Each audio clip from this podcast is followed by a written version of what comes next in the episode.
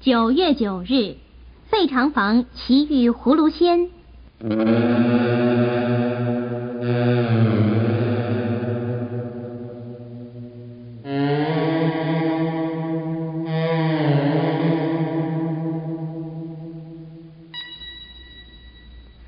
今天是重阳节，古人在这一天要登高，喝菊花酒，佩戴茱萸叶，这是为什么呢？我们看看下面的故事就知道了。费长房是个好心人，人家有困难，他必定尽力帮忙；人家生病很痛苦，他也恨不得病痛生在自己的身上。他常常希望有更大的能力帮助更多的人。这天下午，费长房在镇上一家酒楼上喝酒，他坐在靠窗的位子，往外一望，看见一个脸色红润的白头发老人在对街摆了一个地摊。摊子上整整齐齐的排列着各种药草和药丸，旁边靠墙斜放着一根拐杖，拐杖上挂了个系着红绳的葫芦。很多人走到药摊前面跟老人买药，还有不少病人也由家里人扶着来请老人看一看。老人总是很和气的替人看病，又很熟练的抓药给人家。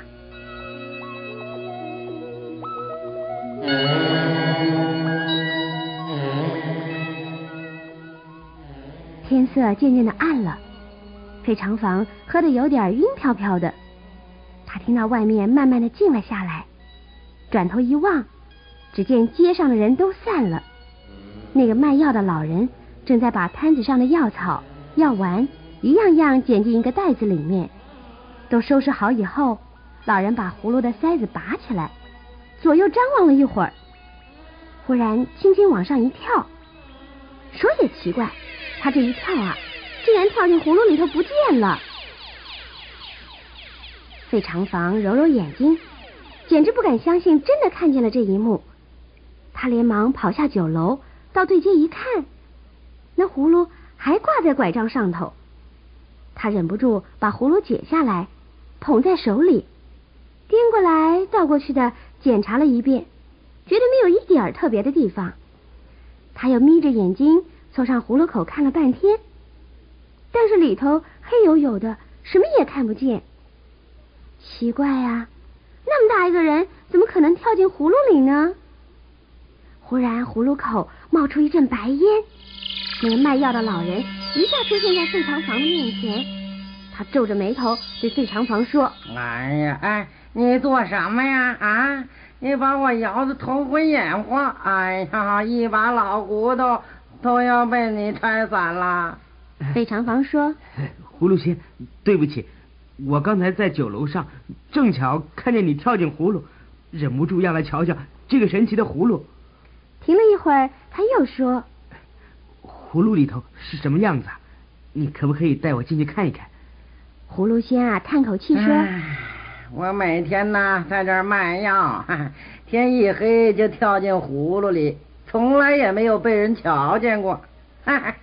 偏偏呢今天让你看见了，大概是我们有缘吧。好，我就带你进去瞧瞧吧。谢谢谢谢。说完话，葫芦仙握住费长房的手臂，带着他轻轻一跳，嘿，费长房一下子通过了葫芦口，葫芦口竟然一点也不窄呢。他脚一落地，便睁大眼睛东张西望，不由得大声赞叹起来：“哇！原来葫芦里面的天地广阔极了，不论往哪个方向看，都看不见尽头。这的山像翡翠一样绿，天像用水洗过一样干净，到处开满春夏秋冬四季的花朵。”葫芦仙带着费长房往前走了一会儿。进入一座精致的屋子里面，费长房就住下来，每天跟葫芦仙一起饮酒、下棋、作诗，快活极了。但是费长房一直希望自己有能力去帮助更多的人。过了几天，他就要求葫芦仙收他做徒弟，教他仙人的法术。葫芦仙说：“嗯，干嘛？我告诉你哦，学仙是很辛苦的。”为了学仙，再多的痛苦我也不怕。葫芦仙熬不过他再三的恳求，就答应了。从此，费长房就留在葫芦里做葫芦仙的徒弟。葫芦仙像变了个人似的，对费长房爱理不理的，指使他去做很多事。费长房以前在家里一切有人伺候，现在却每天都得跑十里外的地方去挑水、砍柴。几个月下来，他的手指上长满了厚茧，但是他从来没有叫过一声苦。有一天，费长房问葫芦仙：“师傅，嗯，我什么时候可以学仙术啊？”哎呀，你急什么嘛？凡是求仙的人呢，都要接受三次考验啊。等你通过了考验再说。一天夜里，费长房正在读书，突然间冷风大作，吹得门板嘎嘎响，窗上的树影直晃动。费长房吓得全身发抖，一个炸雷打来，砰一声，门被打开了，一个青面獠牙的怪兽张牙舞爪的走进来，一步步逼近费长房。费长房猛然想起师傅说过，他得要通过三次考验，马上镇静下来，继续看书，不理会怪兽。没多久，风声停了，怪兽也退去了。费长房就通过了第一次的考验。又有一次，费长房躺在床上正要睡觉，突然瞄见屋梁上垂下一根长长的绳子，绳子下端掉了一块很大的石头，一只小老鼠正爬在梁上咬绳子，绳子要断不断，眼看着石头就要砸下来了。在这个危急的时刻，费长房突然又想起师傅的话。赶忙拉紧被子，蒙头睡觉。天亮以后，他张开眼睛，屋梁上垂挂下来的绳子跟石头已经都不见了。这天早上，葫芦仙对费长房说：“嘿嘿嘿，徒弟啊，你已经通过了两次考验，现在你到前面湖里洗个澡啊，脱胎换骨后，我就教你仙术。谢谢。”费长房高兴极了。急忙跑到湖边，湖水咕嘟咕嘟的冒着泡，一阵阵热气不断往上冲。费长房就像前两次遇到危险的时候一样，保持镇定，然后一步跨进湖水。可是才放下一只脚，滚热的湖水就烫得他忍不住大叫一声，连忙把脚缩回来。过了好一会儿，费长房才鼓起勇气，慢慢的把脚尖探进水里。哎呀，啊好烫！费长房惨叫一声，又把脚缩了回来。这样迟迟疑疑的试了好几次，他始终不敢跳进湖里去洗澡，也就不能通过这次考验喽。别再学仙了啊！仙术啊不一定对人有用，要救人学医也是一样的。啊，我来教你学医吧啊！费长房经过几次考验以后，觉得学仙是勉强不来的，便定下心来跟着葫芦仙学医术。葫芦仙带着他上山认草药，教他读医书。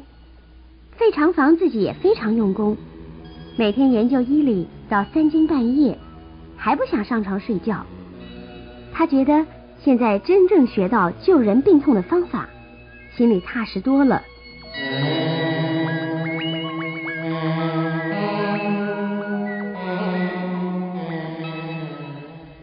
三年后，有一天，葫芦仙对费长房说：“我已经啊把我的医术全交给你，现在你回去吧，葫芦就送给你做纪念。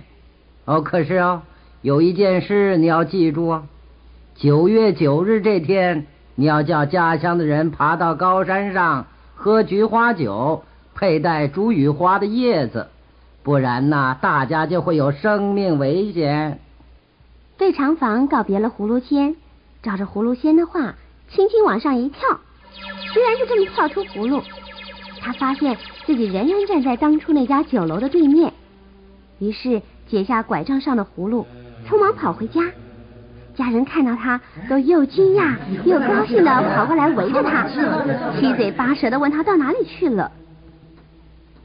这时候已经是秋高气爽的九月天了，可是费长房一回去就觉得镇上的空气特别潮湿闷热，地上泛着水汽，大家都病恹恹的，很疲倦的样子。